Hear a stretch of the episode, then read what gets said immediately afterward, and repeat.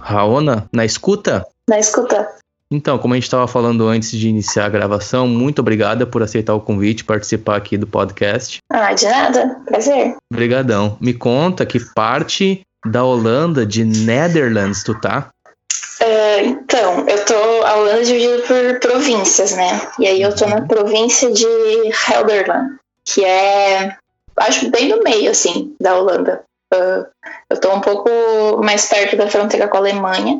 Fica uma hora e quinze de trem de Amsterdã. Mas a Holanda é pequena, né? Então. Uh, tudo, é, tudo é perto, assim, dá pra ir pra todos os lugares de trem. E, e geralmente é assim, tipo. Uh, no máximo duas, três horas eu chego no, nas fronteiras. Certo. E tu poderia repetir de novo o nome, faz favor, o nome do lugar que tu tá? O nome aqui da minha cidade é Tio. Tio? Uh, e é na província, isso, T-I-E-L. E a província é Helderland. Helderland. Isso. Certo. E pra ti, quando tu chegou, gaúcha lá dos Pampas do Rio Grande do Sul do Brasil, quando tu chegou, tu é gaúcha, né? Me corrige, por favor. Eu sou, mas Ah, nunca nem saí de lá. Beleza. Eu tive só esse, por um instante eu pensei, bah, será que eu tô me equivocando? Mas não, tenho certeza. Só pra confirmar. Tu, tu chega então em Til, eh, me conta como foi tu chegar na, na Holanda, assim, a tua adaptação, a questão do idioma também. Eu queria saber se eles falam inglês aí. Então, uh, foi minha primeira viagem para o exterior, né? Eu era uma vontade que eu sempre, uh, sempre tive, assim, de, de viajar, mas principalmente de passar um tempo morando fora para ter esse contato com a língua e, e com a cultura e tal, e, e, poder viajar pela Europa. E aí, quando eu cheguei aqui, uh, eu acho que o, o choque principal é a língua, assim, porque o holandês é muito difícil, pelo menos para mim. E é muito diferente, né, do, de, de tudo que eu tô acostumada, assim. Uhum. E eu nunca tinha tido contato com a língua antes, quando eu cheguei aqui foi a primeira vez. Mas o bom é que todo mundo aqui fala inglês, assim. Todo mundo. E, e falam inglês muito bem, por sinal. Uh, então, eu moro aqui, Tio é uma cidade pequena. Então, todos os lugares que eu for, tipo, mercadinho pequeno, lojinha pequena, um senhorzinho de, sei lá, 80 anos que atende, ele fala inglês, sabe? É, chega a ser bizarro, assim, e falam muito bem, sabe? Uhum. Mesmo que eles não, não praticam sempre, porque né, aqui é uma cidade pequena, não tem muito turista, não tem muito, muita gente de fora. E se tu pede para eles falarem inglês, eles conseguem falar tranquilamente, assim. Então, uh, eu não tive dificuldade por causa disso, porque eu consegui me virar com o inglês. Mas, porque se fosse por causa do holandês, ia ser difícil mesmo. Eu passei uns perrengues no mercado. Uh, pra, tô sempre com, até hoje, tô sempre com o tradutor ali tirando foto para poder traduzir as embalagens das coisas para saber se eu tô comprando a coisa certa. Eu tava conversando com um amigo que tá na Bélgica. Eu gravei com ele final de semana passado. Ele tá na. Bélgica e ele falou que lá na Bélgica, boa parte das das bu né, bulas, enfim, boa parte dos produtos vem com as escritas em francês. Aí qual é a escrita principal que vem no produto pra tu ler? Aqui é holandês. Ah, é holandês, mano. Olha aí. É tudo holandês. Tipo, as E- placas, Bah. as sinalizações, ah, as coisas do mercado. Sim. Agora faz sentido, por isso que tu anda com o tradutor, porque não tem como, né? Nossa, é, é bizarro. E, e eles aprendem na escola o inglês, assim, tipo, desde cedo é meio que familiar? Os pais ensinam? Como é que é, assim, tu percebe isso? Teria como é, tentar trazer um pouco de entendimento, porque como tu citou, até o senhor do mercado tem um bom inglês. Eu entendo que talvez há um incentivo da escola no início, assim, já na infância, ou talvez na família, né? Eu já falei sobre isso com a, com a, minha host aqui e ela disse que na escola ela, ah, o que é o, o básico assim que eles têm que ela teve é, francês, é inglês, francês e alemão. E, e aí o inglês a gente sai com o básico, né? A gente não consegue fa- conversar assim e ter ah, diálogo mais do básico quando a gente sai da escola. Mas eles aqui, eles têm essa, essa alfabetização mesmo em inglês. E, e eles têm esse básico de alemão e de francês também, que são os países aí que estão em volta, que é uhum. a Bélgica, que, que fala francês também, e, e a Alemanha. E, e, eles têm umas, tipo, umas optativas, assim, tipo, ela aprendeu uh, latim e grego também, sabe? Latim ela sabe o grego. grego. É uma viagem, né? E, uhum. e, e, eu acho que, uh, como eles viajam muito aqui também desde cedo, eles têm muito contato com as outras línguas, para eles é mais uh, natural, eu acho. E, e tenho, eu acredito que tem um incentivo em casa também, porque uh, eu sou au pair aqui, então eu falo com, eu cuido de um menino, de uma criança, né, do, do, da família, então eu falo com ele em inglês, então ele, ele não fala ainda, que ele fez dois anos agora, mas ele já entende inglês e holandês, e tem muita família aqui que tem au pair, e as au pairs falam em francês, em francês, em inglês com as crianças, então desde sempre as crianças já já têm essa, esse contato com o inglês sempre, já aprendem, e depois eles entram na escola e aí eles são alfabetizados, alfabetizados em inglês e, e uhum. segue. Então já é de casa, né? A família já além do holandês também já fala o inglês e a criança já se cria naquele ambiente bilíngue, digamos assim.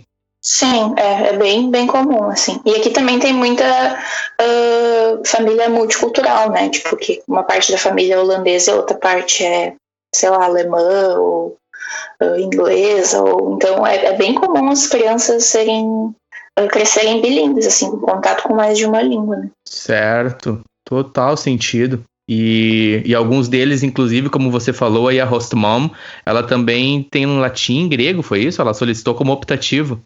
É, né, durante a escola, assim, ela fez umas, umas disciplinas de latim e de grego. Olha só, olha só. Que legal, é, cara. Eles podem, eu sei que eles podem escolher, assim, eu acho que o, o, que eles têm que fazer é o, o inglês, o francês e o alemão, e aí eles têm optativas, tipo, o, o menino aqui, o vizinho, eu sei que ele faz espanhol, que, que ele achava que eu falava espanhol, né, porque todo mundo acha que brasileiro fala espanhol, bah. e aí ele falou, ah, eu tô aprendendo espanhol na escola e tal. Eu disse, ah, que bom, mas eu não falo. então, né, a gente não fala espanhol. É, toda vez, ah, brasileiro, fala espanhol. Não. Nossa, olha só. Olha só. Como pode, né? Que a América Latina ela é de maioria espanhola, né? A gente chega aqui, a gente percebe, é. tendo essa, essa visão de abrir aspas de fora, né? Que é só o uhum. Brasil mesmo, só o Brasil que é os, os, os Tuga, né? Que falam português. Aí. e, e como é que foi para ti a adaptação com a família? Quando tu chegou, assim, foi de boa? No início sempre é um pouquinho difícil, né? Porque uh, eu morando aqui com eles, mudou totalmente a minha rotina. Eu tive que me adaptar a tudo, né? A, a, ao jeito que eles vivem, tipo, os horários para comer, a, a comida, tudo. Eu passei a viver né, como uma holandesa mesmo. Uhum. E, aí, e, aí no início, sim, eu senti um pouquinho, assim, de mas não que, que eu tenha uh, sentido dificuldade, assim, mas foi diferente, sim. Uh, mas eu tive muita sorte com a família aqui, eles são muito, muito legais comigo, eles são uh, muito preocupados também de eu estar me sentindo bem e tal, porque é complicado, né, morar na, na casa junto, tanto para mim quanto para eles, eu acredito também. Uhum. Mas a gente se entendeu muito bem, assim, foi. E eu sei que eu tive sorte, porque eu sei que a maioria das outras meninas não, não consegue ter essa relação com eles, né, com a família.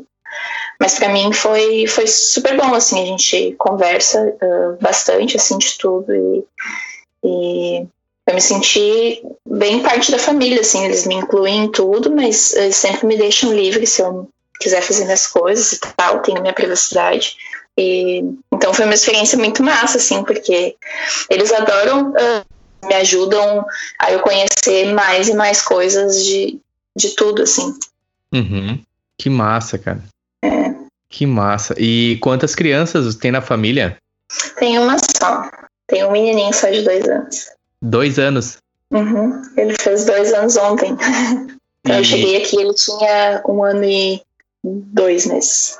E é de boa, assim, as crianças aí em relação ao Brasil ou tem uns pestinhas também em geral, assim? Como é que tu, tu, tu vê isso? Ah, tem, sim. Tem em todo lugar, né? Tem. É, Não, tem coisas que. Uh, isso também é uma coisa que a gente aprende, né? Tipo, por mais que seja em outro país, outra cultura, outra vida, isso tem em todo lugar, sabe? Uhum. Tipo, ele. O, minha, o menino que eu cuido aqui, ele é muito pequeno ainda, ele não fala e tal, mas. Uh, então foi, foi tranquilo, assim, a gente consegue se entender bem, ele não, não é muito de fazer birra e tal. Mas eu sei que que as outras meninas que têm crianças maiores passam por algumas coisas, assim, tipo, de uh, das crianças falarem entre elas, tipo, se tem mais de uma, né? Elas falam entre elas em holandês para o não entender. Uh, e, tipo, ah, uh, tu tá aqui como empregada, então, tipo, já rolou umas histórias, assim, que eu ouvi das crianças, tipo, serem até meio xenofóbicas, assim. Sim, de, sim. Imagino, uma certa então, arrogância, né? É, de que a gente tá aqui para servir. Sim. Mas não é essa a proposta do programa, né? Mas, a gente, mas acontece assim. Deve ter gente, né? A gente sabe que em todo lugar vai em ter. Em todo lugar, é verdade. São muito boas. E, e, isso que tu falou é bem bacana, desse desafio, principalmente pessoal, de tu chegar numa outra cultura não apenas estar no, em parte da sociedade, mas na casa de uma família. E aí você precisa estar com a mente aberta, você precisa ser flexível, né? É, é, bem difícil, é um baita desafio e eu super admiro, eu super admiro, assim, porque é diferente, por exemplo, no meu caso aqui, eu alugo um espaço, esse espaço é meu, existe uma interação com o pessoal aqui que eu divido a casa, mas aí no teu contexto você também é, você, não, você não pode é, simplesmente se fechar e viver tua vida, né? Porque você também está aí, de certa forma, trabalho com a família e é bem, tipo assim, tu tá dentro do teu trabalho constantemente, abre aspas, no, no, no ambiente, né? Sim, quando eu tô off, eu ainda tô. Tipo, eu saio do meu quarto, eu tô trabalhando. Isso, é, é na, na, mente, isso é, às vezes é difícil até tu conseguir é. ter aquele, aquele, aquela chavezinha que vira, tá, agora eu tô no meu momento de lazer. Mas tu ainda tá no ambiente de trabalho, porque é a casa onde tu mora, faz au pair, é isso, né? Sim, uhum. Então eu imagino o desafio para vocês, cara. Sabe, eu admiro muito e realmente acho, acho bacana, assim como tu falou, tu, tu teve, abre aspas, sorte, mas acho que isso vem muito também da tua pessoa, enfim, não quero aqui comparar casos, mas de tu estar tá realmente aberta e disposta, né, a fim. É, é tem que estar, tá, porque se tu uh, te atucanar assim e ficar uh, ah, pegando essas pequenas diferenças assim pro uhum. pessoal e, e tu não tu realmente não não te permitir não abrir a tua mente para para viver, tipo, né, tu entender que por mais que, que tu tenha a tua privacidade, o teu tempo off, tu tá vivendo na casa deles, então tu tem que seguir regras, tu tem que uh, seguir o estilo de vida deles aqui. Então eu acho que tu entender isso e tu, tu né, te permitir né, uh, viver desse jeito já evita um monte de, de frustração e já facilita o, o convívio, assim. E eu sou muito de boa, assim, é, para mim foi no início, sim, foi complicado. Eu acho que principalmente durante a quarentena ali, que a gente tinha que ficar em casa o tempo todo, então nem tinha assim, ah, final de semana eu vou sair, vou ir para outro lugar e tal, como, como geralmente né, a gente faz né, quando uhum. não existe uma pandemia. Uhum. Mas uh, tirando isso, assim, uh, sim, tem, teve os surtos, né? Tem surtos, tem dias que é mais difícil, mas eu tento uh, lembrar por que eu tô aqui e tal, e, e tentar deixar sempre o convívio da melhor forma possível, assim, com eles. Sim. O foco, né? O foco aqui. É, é isso aí. E deixa eu te perguntar, em relação à quarentena, você comentou também antes de a gente iniciar a gravar alguns detalhes. Como é que tem sido no país? Tu puder nos dar um overview, pessoal que não está na Holanda, não está em Netherlands. Eu sempre fico confuso, depois também quero perguntar para ti sobre isso, mas enfim, Holland. É, como é que foi a quarentena e como é que tem sido? Assim, chegou a notícia? Pessoal, é, como é que foi? Uh, foi no início de março, quando começaram a surgir os primeiros casos aqui. Uhum. E aí uh, a gente teve né, os primeiros pronunciamentos do governo pra, com medidas e tal. E aí que eles. Acho que logo de início ali o que aconteceu foram todos os países aqui na Europa uh, fechar as fronteiras, né? Pra não ninguém mais ficar zanzando por aí carregando vírus. Uhum. E, e aqui, na verdade, a gente uh, nunca teve uma quarentena uh, como tiveram em outros países, como eu, eu soube de Portugal, Espanha e, e, da Itália, principalmente no início, que as pessoas não podiam sair de casa e se saísse tinha que ter um documento falando o que, que ia fazer. E, e, na França também eu conheço uma menina que ela tinha que sair com documento, ela só podia uh, percorrer até um quilômetro de distância da casa dela e só por uma hora, parece, por dia, uma coisa assim. Uhum. E aqui não teve isso, tipo, em nenhum eles, claro, eles, a recomendação era que as pessoas evitassem sair ao máximo, que quem pudesse trabalhar de casa, trabalhasse de casa, uh, evitar usar o transporte público, os horários, inclusive, do, do transporte foi reduzido, uh, mas uh, sempre foi permitido ainda sair para, tipo, correr, caminhar, andar de bicicleta sozinho, então não, não teve um uma quarentena assim forçada total, um lockdown. Uhum. Foi, eu senti que foi um pouco mais, mais liberal em comparação com os outros países aqui da volta. Só que eu acho também, uh, pelo menos aqui onde eu moro, tipo, eu saí algumas vezes de bike durante a quarentena. E, e como eu moro mais no interior e tem muita fazenda aqui na Holanda. A Holanda é como se fosse uma fazenda gigante, porque se tu anda um pouco assim na estrada, tu só vê grama e, e tudo plano, né? Que não tem uhum. E, então é, era muito fácil tipo, ir para um lugar onde não tinha ninguém, sabe? Então eu pegava a bike, pedalava cinco minutos, eu estava fora da cidade e no meio do mato. Então uh, eu acho que é por isso que eles talvez foram mais flexíveis, por, por a gente aqui ter essa opção de poder sair sem ter contato. Uh, Uhum. E, não, e não sei, assim, tipo, agora os últimos pronunciamentos, uh, as fronteiras abriram, a gente já pode viajar para alguns países, uh, os museus também voltaram a abrir, os restaurantes, uh, tudo tem que fazer uh, na rua, ninguém usa e dentro dos, dos lugares também de lojas e tal, ninguém usa. E uhum. é isso, assim, a, a, princípio o que eles falam é que está bem controlado e os dados mostram que uh, não tem mais quase mortes, nem novos casos. Uhum. Mas, mas eu sinto que, que aqui foi, foi diferente, assim por esse Sim. fato da gente poder sair e, e, tem vários outros países aqui na volta. Sim, e o pessoal não usa máscara, então não tem essa cultura da máscara, pelo que eu entendi. Não, na rua e dentro dos lugares não, só no, no transporte público mesmo. No transporte público, certo. É, que é que a explicação deles é que é um lugar onde não tem como manter a distância, né? Porque uh, Tipo, pode ser né, que pessoas sentem perto e tal, mas aí dentro, na rua é para manter a distância. Se vai uh, dentro de lojas também pode entrar só no máximo duas ou três pessoas tem que manter a distância. Então, uhum. uh, eu acho que a lógica deles é isso, que em, nos outros lugares é possível manter a distância, então não precisa usar máscara, não sei. Mas o uso obrigatório é só dentro do transporte mesmo. Certo, entendi. E tu mencionou que tu viu o pronunciamento na televisão e, enfim, internet, afins. E eu quero entender contigo, na televisão, quando tu liga aí para assistir um, sei lá, um programa, uma novela, que seja, é tudo em holandês? É tudo holandês. Tudo, tudo. uh, Isso é uma coisa também que eu, que eu não, não sabia certo antes de vir, porque sempre o que eu ouvia falar, quando eu pesquisava e tal sobre a Holanda, é que ah, todo mundo fala inglês lá. Uhum. Então eu pensava, ah, então todo mundo fala inglês e o holandês é tipo um dialeto que mais tipo no interior ou tal, só que não. Tipo, tu vai no mercado, tu vai, tu liga a TV, é tudo holandês, o jornal em holandês, o pronunciamento do governo foi tudo em holandês, o desenho que o meu host kid assiste é tudo em holandês, é, uhum. é, e aqui em casa, eles, quando eles estão falando um com o outro, eles falam em holandês. é.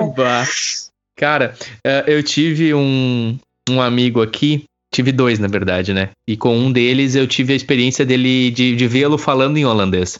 Uhum. É, com a namorada dele, ela veio visitar ele, a gente estava juntos e eles em alguns momentos falavam em holandês é parecido com o alemão, né? É, mas eu acho que é mais difícil ainda. É verdade, sabe? É difícil, eu não consigo pegar, eu não consegui pegar nada, assim, ó, sabe o que, que é nada do que eles estavam falando?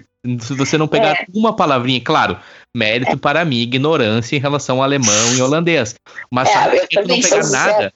Sim, sim. É que é, eles uh, tem, tem várias coisas que não fazem sentido pra gente, porque a gente, né, é português e, e aí também sabe um pouco da, tá acostumado com a pronúncia em inglês. E a pronúncia em holandês é muito diferente. O, o G tem som de R. E quando junta, tipo, o I e o J tem som de I. Alguma, em alguns casos. E tem muitas exceções. Muitas exceções. E eles. E o verbo eles sempre colocam no final da frase, tipo. Uh, por exemplo, tu vai perguntar, você quer assistir TV? Em holandês vai ser você quer TV assistir. Então é. Pode crer. Além de, de tipo, de a, a, pronúncia das palavras não ter muito sentido, até a construção, assim, da frase é, é, é meio bizarra, mas, mas tem várias palavras também que, que são parecidas com o inglês, então tu consegue entender, e tem várias palavras que são parecidas com o português até, que é o que é meio esquisito, mas eles têm umas palavras assim com, uhum. com origem latina, eu acho daí é um pouco parecido com o português. Eu acho que do francês também algumas palavras, né? Porque eu lembro que eu tava escutando um, uns hinos da torcida do Ajax, que seria Ajax. Ajax, é, já Isso. Uhum, o Ajax, e eu lembro que era uma música que se chama, né, na tradução, 90 minutos de duração, e aqui vai o meu Dutch para vocês agora, se não me engano era 90 Minuten lang. Oh, muito bem. desculpa, desculpa. E, uh, enfim, eu gosto de futebol e eu tava escutando a, a, a, o canto da torcida e eles falavam uma hora em tribuna. E eles usam a palavra tribune, enfim, tribun, enfim. Uhum. E foi assim, depois que eu peguei a escrita e eu consegui ver, ah, ali tem uma palavra que é parecida com o português. Então acho que vem daí talvez é, alguma questão de francês, né? Alguma questão, como tu disse, que vem do latim, né? É, tipo, a cor rosa é rosa. Rosa. Rosa. Então, Uh, e várias outras palavras, assim, são uh, parecidas com português, e aí tu consegue fazer essa. Consegue, tipo, numa frase, consegue entender uma palavra. Sim, sim, exato. 15 minutos conversando e tu conseguiu entender que eles estão falando, talvez, sobre uma flor.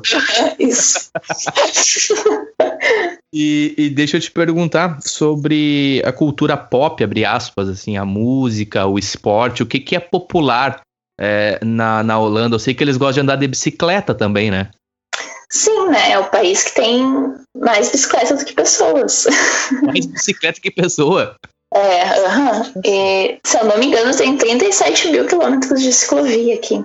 É, tipo, tem o lugar para bicicleta em, em, tipo, tudo, tudo, assim, tipo, na rua tem a, a partezinha da, da bicicleta ali pintadinha diferente, e em vários lugares tem a faixa do lado também, uhum. tipo, só pra bicicleta, e a sinalização sempre a bicicleta, e os carros respeitam muito a bicicleta. Até quando uh, sempre, a bicicleta sempre tem preferência, e até quando não tem, eles respeitam, porque eu já fiz várias cagadas e os carros me respeitaram mesmo assim. no Brasil ia ter sido atropelado várias vezes. Sim. Mas eles respeitam muito, assim, é bem. Uh, eu ficava até meio insegura, assim, será que eu vou mesmo? Será que ele vai parar? Mas sim, sempre, eles sempre param e, e é bicicleta por todo lugar, assim. Eu já inventei de tentar andar de bicicleta em Amsterdã, né? Foi, uhum. foi muito louco esse dia, porque o, o, tráfico de bicicleta em Amsterdã é muito grande, tipo, é, tem muita bicicleta, tem aí muita gente também, muito turista, uhum. e é nossa, é insano andar de bicicleta em Amsterdã. Mas foi, eu tinha que fazer, né? Morando aqui em Belém, eu fiz. que legal. E eles gostam de futebol aí ou é uma coisa meio que polarizada, talvez só na, nas capitais? Como tu tem uma visão também mais de, da, da, parte de, abre aspas, interior, assim, é meio que geral no país ou não?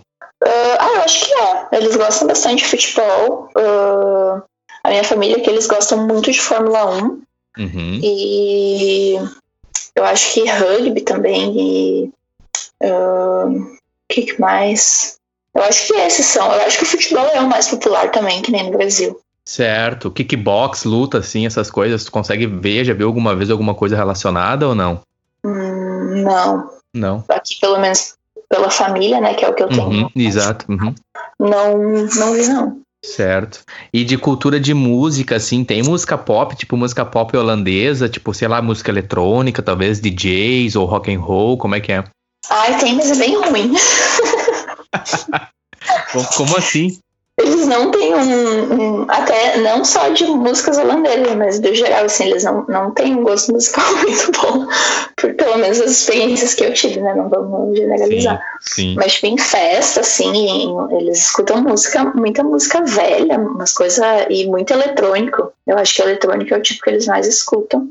Uhum. E. Uh, mas também tem, tipo, eu já fui em bar, assim, tipo, que tinha uh, música ao vivo, banda tocando aí os, os rocks clássicos, assim. Uhum. E eu já escutei também uma, uma banda holandesa de indie, que eles cantam em inglês, que também era, era bem boa, assim. Mas em geral, tipo, não tem um. Eles uhum. não tem um, muita cultura musical em holandês, assim, tipo. Muito, muito das bandas holandesas que eu escutei, assim, que eu procurei do, dos estilos que eu gosto, claro, que é mais rock, indie, assim, uh, eles cantam em inglês. Não, não então, cantam em holandês. Não sabe que a, que a banda é holandesa, né? Porque eles cantam em Sim, inglês, né? Cantam em inglês. Não, é. não, a gente não tem, a gente não, não tem aí na Holanda o equivalente a Ivete Sangalo, por exemplo, uma banda Eva, assim, que é popular. Um Charlie Brown Jr., que canta em português, não tem, então. É mais é ou é, ou é muito tradicional, ou é um inglês que tu não consegue saber se é holandês, se é o que tá cantando. É, ou aí aquelas músicas holandesas assim de tipo de festas de. Tipo October? October, é, tipo, que eles tocam só na zoeira e tal. E uh, essas coisas assim, mas não. Uma música, tipo, ai, que nem a gente tem umas clássicas de MPB ou de coisas uhum, assim. Uhum. Não. Não, não rola. Não. Pode crer. Pode crer. E isso também fala muito na adaptação, né? Porque no Brasil a gente vem de uma cultura riquíssima na música. América, América Latina riquíssima na música, tu tem para todos os estilos, né? E é. aí tu chega num ambiente, aí você na Holanda, eu aqui também quando cheguei na Irlanda, é diferente, cara. É realmente, é, eu preciso beber da fonte brasileira. Eu vou lá e boto minhas músicas, ou bandas americanas, Sim. ou latinas, porque às vezes tu vai num pub, num bar, numa casa, numa festa e tu sente falta daquele ambiente, da atmosfera que a música produz. E às vezes eles, óbvio, eles estão na casa deles, eles vão colocar o que eles gostam. E, ah, às vezes tu fica tri decepcionado, né? Não sei se aconteceu Sim. contigo. É, eu já fui em festa, até no carnaval. No sul aqui eles, eles uh, comemoram o carnaval também, e aí eu fui até lá, né? Porque eu e todas as minhas amigas brasileiras, como bons brasileiros, a gente não uhum. ia passar o carnaval em casa. Boa. E aí a gente foi, a gente ficou três horas no trem para chegar lá. E, e aí, como é frio, né? Tipo, as pessoas se fantasiam, tipo, vestidas daqueles, tipo, aqueles pijamas que é um, um bichinho, assim, sabe? Uhum. De pelúcia. Uhum. É quase todo mundo vestido com isso, assim, é na rua. Tava chovendo no dia, tava muito frio. E aí as pessoas botam música na rua e, e aí foi meio decepcionante isso da música, assim, tipo, porque eram músicas muito velhas, tipo, e, e eletrônicas, tipo, tocando Usher, umas coisas meio bizarras, assim. E a gente só queria escutar a Nira ou qualquer coisa pra dançar. e, e eles têm umas duas ou três músicas, assim, holandesas, que é tipo de October também, quando começa a tocar fica todo mundo muito louco. Só que a gente sente falta da, da, das nossas músicas, né? Tipo, uhum. de, de dançar a música que é pra dançar mesmo, assim. Sim, sim. E deixa eu te perguntar, como é que acontece a questão do, do flerte, assim, da, dos jovens, do namoro, redes sociais, se tu conseguir trazer um pouco para nós, tipo, bah, cara, aqui tem aplicativos, por exemplo, no Brasil a gente tem o Tinder, tem o Bubble, enfim, existe aí também essa cultura do flerte, assim, como é os casais, ou é muito mais, digamos assim, conservador? Eles são mais entre eles, ou eles têm abertura para é, imigrantes, ou enfim, como é que você vê, como, como é que você tem, se você consegue trazer algum contexto para nós, assim, de como é que funciona a questão do namoro, flerte aí e tal, se existe a presença da igreja, enfim. Uh, falou de jovens, eu já quase nem posso falar mais, né? eu também não, enfim, os jovens, aqueles jovens. Uh, mas enfim, uh, tem sim os aplicativos. Uh, eu sei que a galera usa bastante, eu até tentei usar, mas não é muito minha praia. Tem Tinder, tem Bubble, eu acho, uh, Happen e um uh, OK Cupido, eu acho OK Cupid, alguma coisa assim. Uhum. E eu sei que rola bastante, tipo, uh, eu fiz várias ami outras amigas brasileiras aqui que são au pairs também, e várias delas, uh, conheço três que, que namoram holandeses, eles se conheceram por aplicativo. E Uh, e as, as, experiências que eu tive, tipo, não foram muito, muito boas, assim. Uhum. Porque sempre tem uh, umas pessoas, uns caras meio babaca que quando, tipo, sabem que tu é brasileira, eles uh, acham que uh, brasileira é sempre easy to get and tem aquela visão de que brasileira vai ser fácil, vai ser só para pegar mesmo, que né, essa nossa imagem maravilhosa que a gente tem de brasileiro. Mas então isso me, me, uh, me incomodou um pouco, assim, me deixou meio sem paciência e e muitas vezes também eles não têm a mínima ideia de como é que é no Brasil, de que uhum. tipo, achar que a gente fala espanhol no Brasil e não. Sabe quando. Ah, não tem a mínima noção, então.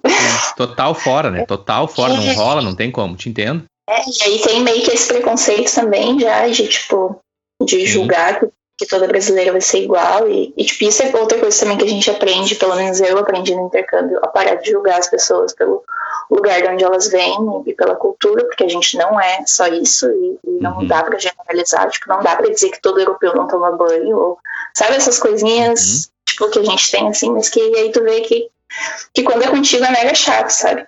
Sim. E, uh, e das experiências que eu tive fora de aplicativo, e, tipo, em bares e coisas assim, o que dá, o que pelo menos eu percebi é que eles são mais. Uh, pode, acho que eu posso usar a palavra conservadores, assim, tipo, eles não vão chegar em ti uh, e já, tipo, querer ficar contigo na, na, primeira vez, assim, que, que te conhece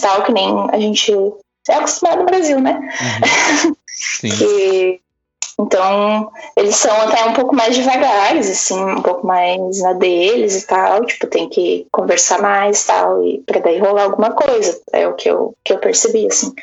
Mas são casos e casos, tipo, uh, uma das minhas amigas mais próximas, ela namora com um holandês, inclusive eu, eu viajei esse final de semana com eles, a gente foi para Paris, foi, e ele foi dirigindo e ele é, tipo, super legal, assim, ele nem parece que ele é holandês. é, ver ele tentando aprender português e tal, tipo, então. É, que querido. São, que querido. É, casos, assim, não. Sim, sim. Não vou dizer ah, todos são assim, sabe? Eu uhum. tive muita sorte, mas. tem, tem de tudo. Certo. E a presença da igreja, a religião, nós, nós encontramos aí, por exemplo, católico, protestante, metodista, ou eles são um povo que não tem tanta ligação com a religião. Quando eu digo a presença da religião é na cultura, assim, por isso que eu relacionei a questão do flerte, a questão da, das, das, das, questões morais, assim, do cuidado e afins, ou no geral o pessoal meio que é só, digamos assim, é, tu só professa, mas tu não pratica, sabe? Tipo, ah, sou católico, mas eu vou lá nos batizados e faço parte de alguns eventos, mas não sou aquele adepto mesmo. Tem a, tem a religião, é presente a religião aí na, na Holanda? Como é que é essa questão do holandês com a religião? Uh, eu acho que não tanto, assim, que nem a gente está acostumado no Brasil, eu acho que tem muitas religiões e que, uh, e que também a maior parte uh, católica e, e aqui eu eu não sei uh, te falar exatamente né, com dados e com propriedade sobre isso, mas eu sei que, que boa parte uh, dos holandeses não tem religião, assim, não são religiosos e, e seguem uma, uhum. uma religião. Mas sim, a maioria é católica, eu acho, como quase em todos os lugares. E tem, uh, tem muita gente aqui do Marrocos e da Turquia, desses países de religião islã, assim. Uhum. E, então eu acho que essa é uh, uma religião bem presente aqui também. Mas eu não, não vejo eles como pessoas muito religiosas, assim, praticantes, sabe? Sim.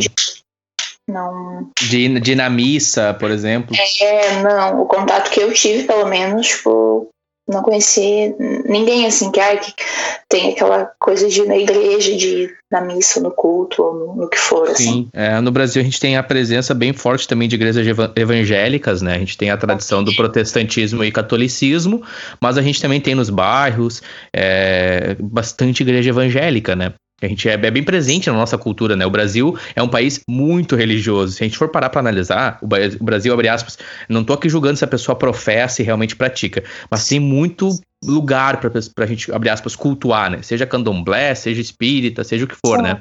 Uhum. É, a gente tem. Cada esquina tem uma igreja, né? Exato, é. É, é um país. É.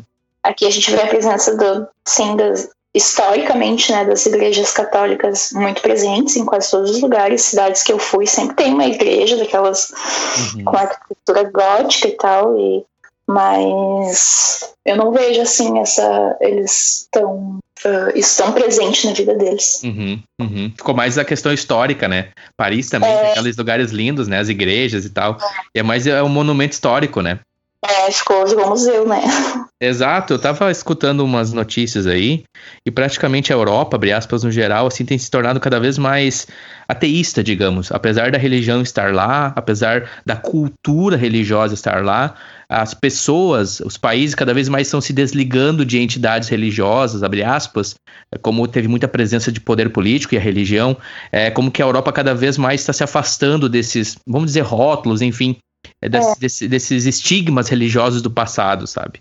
É, sabe? Pelo menos é um pouco que eu, que eu também experimento aqui na Irlanda, apesar de ser um país católico, é, realmente, assim, na questão histórica deles, né, catolicismo e lá no norte, Irlanda do Norte, protestantismo, mas tu vai realmente trocar uma ideia, sabe? Eles têm o conhecimento, né, embasado, ah, porque lá na Bíblia e tal, mas tu não vê aquela a fé, entendeu? Tu não vê ali a pessoa realmente devota de algum santo, como tem, às vezes, nosso vô, nossa avó, né, que tem lá um santinho, tem alguma coisa que ele é devoto e, e faz lá as promessas. Aqui eu não vejo isso, sabe? É, aqui eu também não vejo, não.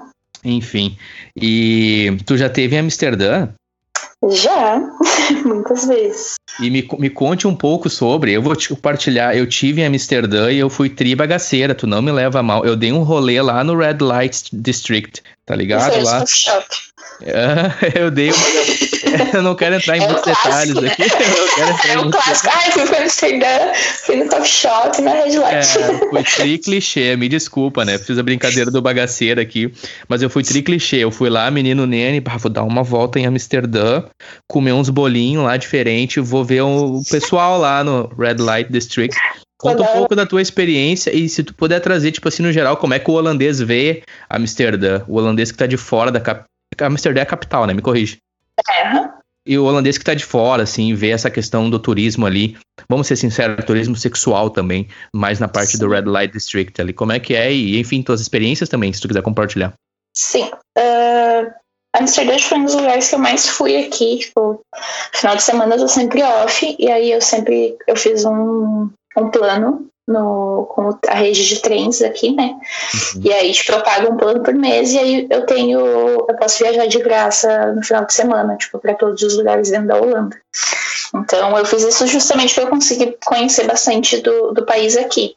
E aí, Amsterdã foi um dos lugares que eu mais acabei indo, porque, né, é, é a capital, é. Uh, tem muito, muito museu em Amsterdã e eu sou a louca do museu, eu gosto muito de, de visitar os museus.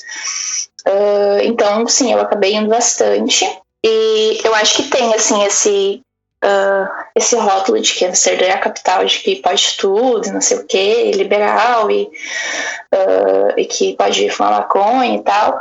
Mas, na real, não, não é liberado, né? É, uhum. eles toleram e tu pode fumar nos lugares que são permitidos, que é dentro de casa ou no coffee shop, mas tipo, não, não é liberado, não pode sair fumando na rua e tal. Então, uhum. não é bem assim que nem a gente escuta e a gente acha que é antes de vir para cá. E eu acho que ali uh, no centro ali de Amsterdã é, é sempre muito muito turista. Tem, tem, tu não vê holandês ali na, na rua principal de Amsterdã, que é a Dam, e que tem as lojas, que tem as coisas principais da cidade. E, mas se tu vai para as partes assim mais, mais de fora, no, no norte, mais no, no sul, uh, é, é, um pouco mais calmo, assim, aí tu consegue ver mais realmente da, da cidade, assim. E, e eu gosto muito da, dessa parte, assim, que não é ali tanto a central, sabe? Que é a, a parte que tem uh, mais canais e as casinhas mais antigas e a parte mais histórica. E tem muito museu legal, tem muito museu massa em, em Amsterdã. Inclusive tem um museu de, de, Amsterdã que conta a história de Amsterdã e a história da Holanda e, e como é que surgiu, como é que eles construíram a Holanda em cima, quase toda em cima d'água, né?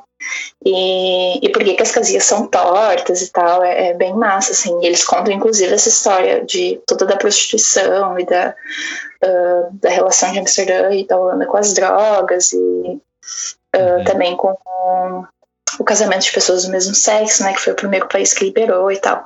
Então, é, eu acho que com o tempo acabou, Amsterdã acabou meio que, que perdendo, assim, o, o, essas outras coisas e acabou virando só isso. E eu acho que os holandeses uh, veem isso de uma forma um pouco ruim, assim, porque até agora, uh, durante a. Uh, logo no início da pandemia, durante a quarentena, que não estava sendo permitido o turismo aqui, e que diminuiu, então, muito, muito o, turismo em Amsterdã, Uhum. Uh, tiveram vários pronunciamentos, assim, tipo, da, da prefeita lá de Amsterdã, falando que quando uh, as coisas voltassem, as fronteiras reabrissem, eles iam tomar várias medidas para que uh, o turismo não fosse mais tão. É, é, até bizarro, né, pensar, mas que o turismo não fosse mais tão forte que nem estava sendo, porque estava Tipo, Amsterdã tava além da capacidade que, que podia suportar, assim. Logo que eu cheguei, quase tu não conseguia caminhar nessa avenida principal, que era muita, muita gente. E aí eles estavam, inclusive, pensando em, em acabar com a, as vitrines, né, vermelhas, as red lights e tal. E para deixar de ser a capital do que é conhecido como a capital do, da, do sexo, das drogas e, uhum. e também diminuir os coffee shops e Uh, eu não sei como andam essa, essas medidas que eles estavam falando, mas eles tomaram uma medida que é que não é mais permitido ter Airbnb no centro de Amsterdã, então pessoas que não podem mais colocar os apartamentos, as casas para alugar. Então quem vai estar ali no centro de Amsterdã, tipo, na, nas casas, é só quem, quem é morador mesmo, não, não vai mais ser alugado para turista. E, eu acho que eles estão tentando fazer algumas coisas assim para meio que conseguir retomar o, o controle da, uhum. da, cidade, que realmente estava uh, muito. Tinha sempre Sim. muito turista, assim, estava sempre muito, muito cheio de gente. Sim. E aí acabava uh, tendo isso, assim, que as pessoas aí vêm só uh, por atrás disso, assim, para ver, tipo. Uhum. Uh, e tem muitas outras coisas para ver, né? E não só em Amsterdã, em outros lugares. Holanda tem muito mais para oferecer, eu acho. Sim, com certeza. Legal, eu não estava ciente dessa questão. Eu fico, de certa forma, também feliz com isso, porque realmente, eu, como eu mencionei, né? Eu fui do clichê, fui lá, caminhei pelo lugar e tal. E quando tu dá um zoom out, assim, quando tu, tu para pra observar de fato o que tá rolando, é triste, sabe? Tipo, mano, como tu disse, é muita riqueza cultural, é muita riqueza nos museus, é muita riqueza é, do idioma deles e não só de toda a parte de infraestrutura das cidades e, enfim, como tu disse, realmente é muito mais do que aquilo ali. E acaba que os caras ficam conhecidos só por aquilo, abre aspas, né, no, no, no grande spot, assim, os caras ficam tipo, ah, vamos para Amsterdã lá porque, né, prostituição e blá blá blá e drogas. E não é acha que tudo é liberado, que tudo. E tipo, não é, sabe? Depois quando tu chega aqui, tu vê que não é bem assim, que é uhum. que, que nem é liberado, né? É tolerado, como eles falam, uhum. é liberado na rua. E, e eles também não são tão liberais assim, porque tem, pelo menos fora de Amsterdã, os holandeses tem muita gente que é preconceituosa e que não, não aceita tanto assim o diferente, então uhum. uh, não é bem assim. Certo. Uh, e a comunidade homossexual LGBTQS, me perdoe se eu esqueci alguma cor do arco-íris, alguma letra. A comunidade homossexual, como é que é aí? Uh, eu tava muito ansiosa para ir na parada gay, né? Porque aqui é uma das maiores do mundo e eles enchem os barcos no meio do canal lá em Amsterdã e é muito louco. Só que não vai rolar por, graças ao corona, uhum. que é uhum. sempre em agosto. Uh, mas é. Eu sei que é bem forte, assim, o, o a causa e o. Uhum. Uh, o orgulho. Sim, é. Em Amsterdã, em vários lugares, assim, tu tá caminhando, tu sempre vê as bandeiras do arco-íris e tal. E, e tu sente que, que em Amsterdã, principalmente, assim, é mais presente. E uhum. eles têm esse lance da parada também, que é uma festa super legal. E, mas eu acho que isso acontece mais ali no, em Amsterdã mesmo, no, mais no centro, tipo, no, nas outras cidades, assim, mais do interior, mais afastados, uh, eu já não, não presenciei tanto. Posso estar enganada, né? Que eu também não vi uhum, tudo. Sim. Mas onde eu tive mais contato, assim, eu pude perceber a presença foi em Amsterdã. Certo. Tu mencionou que o casamento homossexual ele é autorizado, ele é aceito. Aí, isso, uhum. foi o primeiro país a liberar. Uhum. A liberar isso, essa é a palavra. É. Uhum, é liberado, certo. Legal. E Agora na questão do clima, eu queria te perguntar como é que é o clima aí? Tipo, tem bastante sol, bastante vento, chuva. Em relação ao Brasil, assim. É, se tu puder contar sem chorar. É, tu tocou no, na, na ferida. Foi. Uh, se tem uma experiência que eu tive que eu posso dizer que foi uma experiência ruim, foi com o clima. E eu não sabia que eu sentia tanta falta do sol e que eu precisava tanto do sol até eu chegar aqui. e porque eu cheguei aqui no início de setembro, então tava na metade de setembro, eu acho, dia 12, 13. Uhum. E aí tava acabando o verão e aí já começou, né, no final de setembro já começou o inverno aqui, o outono aqui. E e, cara, de outubro, ali, final de outubro até março, abril, é só cinza e chuva e, e, choveu muito esse inverno, muito. Eles falaram que foi fora, assim, até do, do comum. Teve muito mais chuva do que geralmente tem. Uhum. E é tu, tu entra em depressão, assim mesmo, porque e no inverno, quando tem um pouquinho de sol, assim, às vezes abria um solzinho de manhã, eu pensava, cara, eu vou lá na rua, vou sentar no sol, pra eu né, poder pegar um pouco de sol. E o sol não esquenta, e o sol ele não sobe, tipo, ele nasce, ele meio que fica no horizonte, e depois já, quatro, cinco horas da tarde, ele já tá a pôr do sol de novo, então é, é bizarro, assim e faz muita falta real. E não, acho que só para mim, né, pra, pra gente que é acostumado, mas tem muita gente aqui que mora aqui, que até sai daqui, que, que se muda, porque o clima não, não é fácil, não. Sim. E tu é natural de Campo Bom, perdão, tu é de Campo Bom? Sim. E aí a gente tá acostumado com o calor. Eu também sou de Campo Bom, a gente tá acostumado com o calor de Campo Bom, né? Bem quente, né? Nosso buraco, né? Lá. É. Dá, dá pra dizer que a gente sente falta? Tu entende assim, de vez em quando eu sinto uma falta de passar calor. Nossa, total. Aqui agora, uh, a gente teve uns dias aqui agora de, de mais calor, assim, que tipo, chegou nos 29, 30, que até deu pra ir, uh, tipo, pro parque, assim, ir pra, pra lagoa e tal, que tem aqui perto. E só que são, tipo, sei lá, dá uns dois, três dias, assim, de calor, e aí depois já fica nublado, e daí na outra semana, tipo, teve essa semana que deu sol, deu calor, foi, foi super bom. E aí eu pensei, nossa, graças a Deus, né? Chegou o uhum. verão. Uhum. E aí na semana deu 15 graus de novo. E ficou nublado, choveu e tal. E aí ah. agora hoje tá, tipo, um pouquinho mais calor, mas aí não tem sol. E semana que vem é pra chover a semana toda e a máxima também de novo já é de 15. Então, uhum é, oscila muito, assim. E aí eles Sim. têm sempre muita chuva e muitos dias nublados. Sim, eu, eu te ouvindo falar me conforta também, sabia, Raona? Isso é uma das razões de eu também. ter essas conversas, assim, porque me conforta, me ajuda. Aqui também eu sofro bastante com o clima. Bastante mesmo, assim, total o que tu falou. E eu, inclusive, tomo algumas vitaminas, assim, para repor, sabe? Porque o primeiro ano foi bem difícil. E aí tu te pega, né, melancólico, triste, e tu não sabe por quê, porque tá faltando vitamina no teu corpo. O teu corpo, né? A gente veio de um lugar onde tem a vitamina D, onde é quente, e a gente chega aqui, tem o sol, mas como tu disse, ele não esquenta, não gera, não produz o mesmo efeito químico no nosso corpo e no nosso, abre aspas, no nosso corpo e na gente, né? Sim. E aí eu, inclusive, tô reconsiderando, assim, tô sendo bem sincero, assim, inclusive abrindo aqui. Uh, tô reconsiderando a minha, a minha né, continuidade aqui na Irlanda por conta do clima. Uh, hoje tivemos sol aqui, então hoje eu tô feliz, assim, hoje eu vou sair depois para pegar um pouco de sol, sabe? Mas é Sim. tipo assim, já estamos no verão e agora que tá dando uns dias de sol. Até, até os nativos aqui estavam estranhando. E aí, quando um nativo, que é natural, o cara que mora aqui, ele estranha, e ele tá dizendo. Imagina a gente, né? Tá chovendo muito, diz eles assim, deu cara. Eu achei que era só eu. Hum. É, foi uma das coisas que eu, que eu mais senti, assim, eu achei. E, e aqui chove muito, né? Que choveu muito. E eles estão tão acostumados que eles, tipo, saem de capa de chuva, eles nem saem de guarda-chuva, né? Sim. Tipo, o inverno ali todo, eles são sempre capa de chuva, porque chove um pouco, depois chove, depois Tipo, fica o tempo todo assim.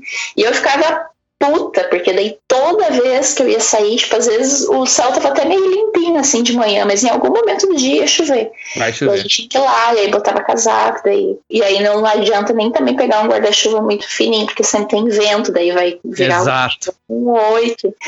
E eu ficava puta da cara, sempre. Ah, total, aí, total. Eu, eu fui meio tansa, assim, que eu demorei um pouco para aprender que eu sempre tinha que sair com um casaco de chuva e, e ficar ligada e ficar olhando a, a, previsão do tempo, assim, porque várias vezes eu saí com pouca roupa porque tava calor, tava, tipo, não calor, mas tava ok, assim, não precisava sair com um casacão, não tava chovendo, e aí eu pegava o trem, eu chegava no lugar, tava um vento, tava frio e, tava, e começava a chover e mudava tudo, assim. Sim. E aí agora às vezes tem sol e tá meio calorzinho, mas se eu vou voltar mais tarde eu já saio com o casaco, porque eu sei que vai, que vai acontecer alguma coisa, né? Porque nunca se uhum. sabe na Holanda o que vai acontecer com o tempo. É bem parecido aqui também. Acredito que, digamos, numa forma geral, essa parte da Europa aqui, muito vento, e é. o, tempo, o tempo muda bastante e o sol não tem a mesma força, né? Uhum. Enfim, mas vamos falar agora de uma coisa boa. Vamos, vamos trazer uma alegria para este para esta conversa. Tu gosta de cerveja? Eu adoro. e me conte, conte-me mais, como é que é a tua experiência com cerveja? Tem cerveja boa aí? Uh, tem, mas é caro, né? Aqui não é um. Antes de vir pra cá, eu, eu passei um tempo em Lisboa. Eu fui lá visitar a Thaís, né? Que tu conhece uhum. também. E eu fiquei um tempo lá e eu fiquei, cara, cerveja barata e não sei o quê. Uhum. E eu uhum. cheguei aqui, caralho, é tipo 4 euros, 5 euros um, um copinho, é. né? Normal, assim. E, mas tem, tem, tem cerveja boa, tem, e tem bastante opção, assim, tipo, eles gostam também bastante de cerveja artesanal, que é uma coisa que aumentou acho, bastante no Brasil né, nos últimos tempos. Uhum. Eles, eles gostam bastante aqui, tem, tem várias cervejas boas e diferentes, assim, que eu, que eu provei. E, e quando eu vou para os outros lugares também, tipo, a Alemanha, a Alemanha tem cerveja mais barata também, foi, foi tudo. e, e, a Heineken aí é boa? É boa, eu não sei se foi o meu psicológico que me enganou, mas eu achei que ela é diferente da nossa Heineken do Brasil. Olha aí, diferente. É, eu acho que no Brasil ela é mais amarga. Mas eu achava ela mais forte, não sei. Aqui eu achei ela mais boa. Porque bah. aqui é, no Brasil ela é não é uma, uma das cervejas mais comuns, né? E aqui ela é uma, é uma cerveja comum deles, tipo, uma cerveja mais barata. Então eu achei ela mais leve, assim, mais de boa. Mas eu vou te dizer que eu senti a mesma coisa. No Brasil eu tinha muita dificuldade de tomar Heineken. Muita. Amarga pra caralho, né? Ah, sabe? Eu lembro uma vez que era um calorão, um calorão, e tava rolando uns eventos de skate, eu tava lá suando e eu tomei umas Heineken, me deu uma dor de cabeça por conta do ambiente, eu acho também, né? Isso influencia. Aqui é mais frio, o clima é diferente. Eu acho que isso influencia porque o nosso corpo é químico, né? Eu acho que isso influencia também, né? Sim. E uma coisa também é que aqui eles não costumam tomar gelado, né? Mas quase sempre temperatura ambiente. É, temperatura ambiente, verdade. Não tem essa, né? Aquela canela de pedreiro que a gente tem no Brasil lá, que é estourando. É verdade. Isso, isso realmente. Inverno, no inverno, o que eu fazia era botar a cerveja fora da janela do meu quarto, deixar ali por uma hora, mais ou menos. Uhum. Aí depois ela tava ok. Mas, tipo, agora, uh, até quando a gente sai, assim, às vezes a gente vai. Uh, tipo, eu vou encontrar minhas amigas, a gente vai no parque, ver alguma coisa e a gente quer comprar cerveja para levar. Uh, quase não tem cerveja gelada no mercado, porque aqui uh, não pode beber também na rua, né, em qualquer lugar, assim, tipo, em, uhum. lugar público. E aí eu acho que talvez por isso também eles quase não têm opção de cerveja gelada no, uh, no mercado, e aí às vezes a gente tem que comprar cerveja quente mesmo e já Sim. até comecei a me acostumar, assim, mas no início era bem, muito esquisito, tipo, porque a gente, até no inverno, né, no Brasil, a gente tem costume de tomar cerveja sempre gelada, e aqui Hum. Eles quase nunca colocam na geladeira. Sim. E obviamente comprando no mercado é mais barato, né? Do que tu indo num pub, né? Exatamente, aí é que tá, daí é isso que a gente uhum. faz. Exato, sim, concordo, total, porque é caro, meu. É caro, eu também. Eu agora tô numas de não tomar, porque eu tô economizando esse período aí de quarentena, estamos todos, né? E eu tô economizando porque é caro, mano. Tipo, que nem tu falou, 5 euros. 6 euros, mano. Depende do centro que tu vai em Dublin, ali num pub, 7 euros uma pint de Guinness, sabe? Nossa. É muito caro, é muito caro. Dá pra comprar dois packs no mercado de gelatina. Sim, tu com 7 euros, tu faz. For falar em refeição, tu faz várias refeições. Simples, mas tu faz várias refeições, assim, para tu comer uma massa, um arroz, um enfim que seja, sabe? Com, com 7 euros. É, é bastante dinheiro. E deixa é. eu te perguntar no prato tradicional deles aí, o que que eles costumam comer, o que que, o que que tem no prato tradicional do holandês, assim, rola uns feijão, arroz, Feijão é preto? Não rola, só quando eu faço. Ah, e aí, qual é que é? Uh, tem muita batata aqui. Eles fazem muita coisa com batata. Uh, tem um prato bem típico que é com um purê de batata, com couve. Uhum. E aí tem uh, muita linguiça também. E batata frita é, é, bastante também. Tu vê bastante nesses snack bars, assim. Eu compro cone com batata frita. E aí eles têm uns snacks, assim, que eu acho que os mais comuns é o croquete Uh, e um outro de, de queijo, que eles chamam de uh, cassoufflé, que é um, um, empanadinho assim, tipo um risole de queijo pra gente. Uhum. E, e tem a fricandel também, que é uma linguiça também que eles tipo compram assim e comem nesses snack bars. Uhum. E, mas as coisas que eu gosto uh, é a parte dos doces, né? Que é o stroopwafel, que se tu compra assim uh, fresquinho, que é feito na hora nas feiras de rua, ele é muito bom. Que é um, um, um waffle bem fininho, assim, é tipo uma bolacha. E no meio tem um, um caramelo, assim. E aí, tipo, se, eles, se tu come eles fazendo na hora, ele tá quentinho, sabe? É, é uhum. muito bom. E eles têm a panqueca também. A, a, a, que eu gosto, que é uma das mais tradicionais, é a Puffages, que é uma panquequinha bem pequenininha e ela é bem fofinha. E aí eles também, tipo, fazem na hora e comem com. Eles botam daí um quadradinho de manteiga depois em cima que vai derreter ah, com uhum. açúcar de confeiteiro, assim. Nossa, essa eu acho que é a minha preferida. Bah, coisa é. boa, tô imaginando aqui. Sim. E deixa eu ver o que mais. Ah, eles têm uh, umas paradas com peixe também. Tem um que é um, uns pedacinhos de, de peixe frito. Uhum. Eles comem com molho também. E tem um que foi a, a, o pior para mim. O pior. é o herring, que é um, é um peixe, que é o peixe cru, assim, inteiro. E aí tu compra ele inteirinho, cru. Uhum. E aí tem alguns que botam ainda cebola crua picada em cima. E aí tu levanta, assim, o peixinho pelo rabo e come e dá uma mordida. Hum. Ai, ai, ai. Tá vivo. É, esse aí não foi muito bom, não. uh, mas eu acho que as coisas mais tradicionais são isso, assim. Uhum. Batata, peixe, e arroz e feijão não rola muito, então. É. O feijão, ele, quando eles fazem, tipo, uh, às vezes é um feijão branco na salada, assim, tipo, com uh, tipo green beans e tal, e, uhum. e alguma outra, algum outro vegetal. Mas o nosso feijão preto, assim, com o caldo que a gente come o feijão na, no arroz, eles nunca nem viram, né? Eles, o feijão preto para eles é no taco mexicano. Olha aí. É. Certo. Poxa, que interessante, cara. Deixa eu te perguntar como é que tá a tua agenda, os horários aí. Eu não quero me estender muito contigo, tá? Pra é... atrapalhar nos teus planos aí. Como é que tá teu, teu time aí? Tá de boas. Até umas 5 e meia tá de boas. Que depois eu tenho que ir ajudar na janta. Mas não, prometo que não, prometo que não vou tão longe, até porque essa é a primeira conversa. Eu quero ter mais conversas contigo, de acordo com, com a tua agenda, de acordo com a possibilidade, se tu tiver interesse, pra gente tá sempre compartilhando coisas aqui. É a primeira vez que eu tô falando contigo, né? Sim, e está sendo muito bacana. A proposta do, do, do, podcast é compartilhar experiência, sabe? Sim, é muito massa, né? Tipo, porque todo lugar sempre tem, assim, essas peculiaridades e coisas diferentes. E eu, pelo menos, gosto bastante de contar e também de saber. Uhum, sim, é, é demais, assim. E sabe que tem coisas que para nós, assim, tu falando, eu fico aqui na minha cabeça, eu fico imaginando e, e é tão rico, sabe? Às vezes para nós que tá na cultura, como você que está aí imersa, para você às vezes algumas coisas é meio que tipo, ah, não é interessante porque tu tá no teu dia a dia, mas para quem tá lá fora, abre aspas, para quem tá lá no sul da América, nossos amigos no Brasil, entre outros lugares, tem ouvintes também que estão na Austrália, tem ouvintes que estão na Noruega, amigos também é, brasileiros, eles escutam e de certa forma soma também, sabe? Ajuda a trazer uma visão maior e, e também a, a, se sentir, se conforta. Eu te ouvindo falar do clima, da maneira como tu recebeu, me conforta, sabe? De verdade. Sim, sim. É, a gente. Uh, é, é tipo, representa, né? A gente se encontra, assim, no... Por exemplo, aqui encontrei vários outros brasileiros que são ao pair também, e aí, antes de vir eu pensava, não, vou conhecer pessoas, né, holandesas, pessoas de outras nacionalidades e tal. Mas, cara, tu chega aqui, tu quer procurar brasileiros todo jeito, sabe? Porque é isso, é... Ainda mais as outras meninas aí, tipo, que estão vivendo, do, né, fazendo a mesma coisa aqui, passando pelas mesmas coisas, com o au pair e tal.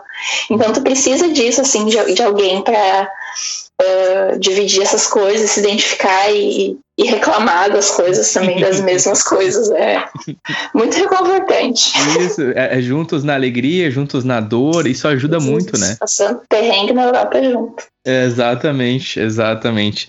Deixa eu encaminhar pro, pro término da nossa conversa aqui. Eu quero, de novo, te agradecer, meu, pelo teu tempo, por poder fazer acontecer. Você que fala de tio, é isso? Me ajuda na pronúncia. Sim, tio. Tio. E eu que falo aqui de Dublin, eu tô muito feliz pela nossa conversa, cara, de verdade, assim, sabe?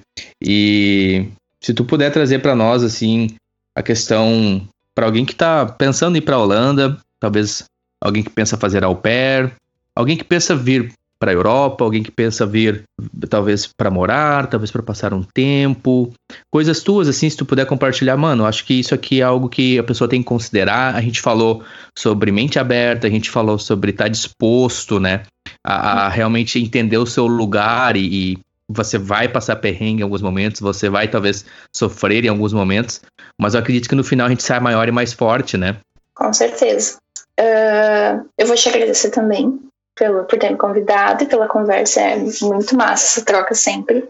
Uhum. Uh, e o que eu posso dizer é que, uh, cara, eu, eu, aprendi muito, assim, eu uh, tô aqui há quase um ano, né, agora falta um mês e pouquinho para fechar um ano, e mesmo, cara, eu tendo uma pandemia no meio, que eu fiquei em casa três meses, uh, acho que foi o ano que eu mais aprendi, assim, toda a minha vida uh, disparado, sabe, uhum. porque Uh, pelo menos pra mim foi a primeira vez longe de casa, foi a primeira vez uh, sozinha, tipo, eu não vim para encontrar amigos e, e, e, ficar, tipo, com, conhec com conhecidos aqui e tal.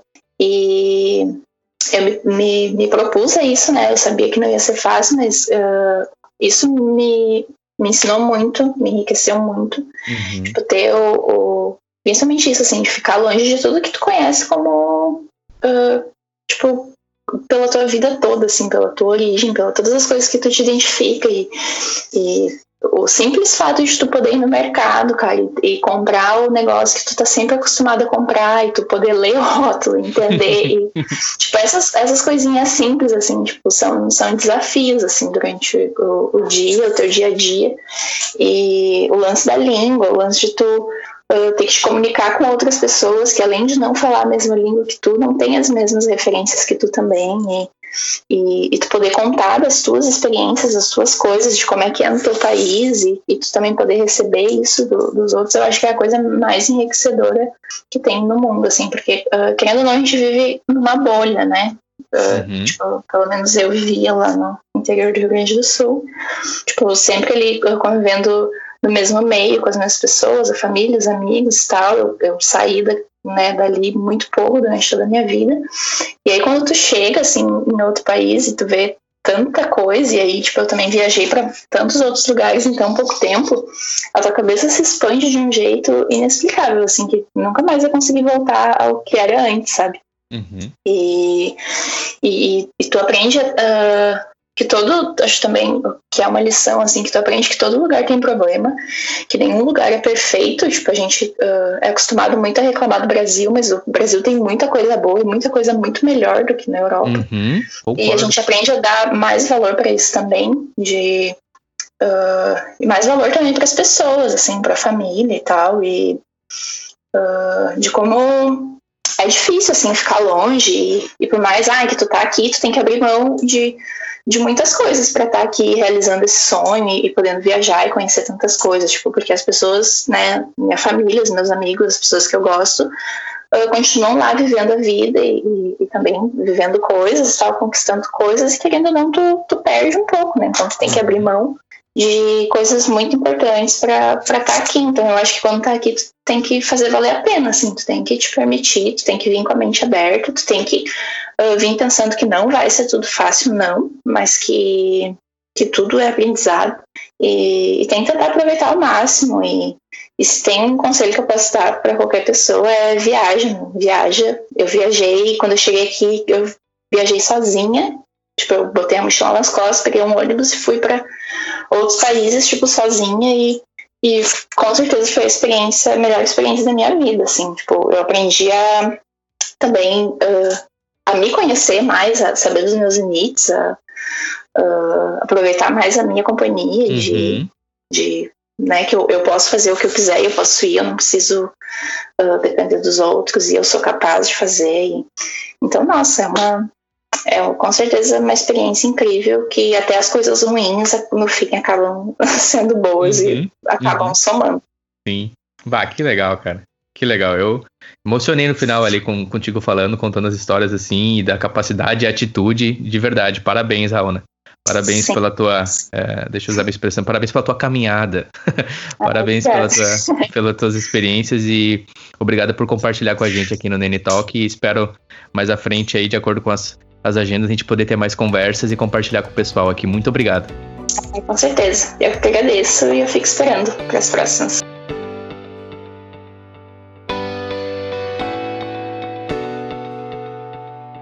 Obrigado por escutar este episódio. Talk.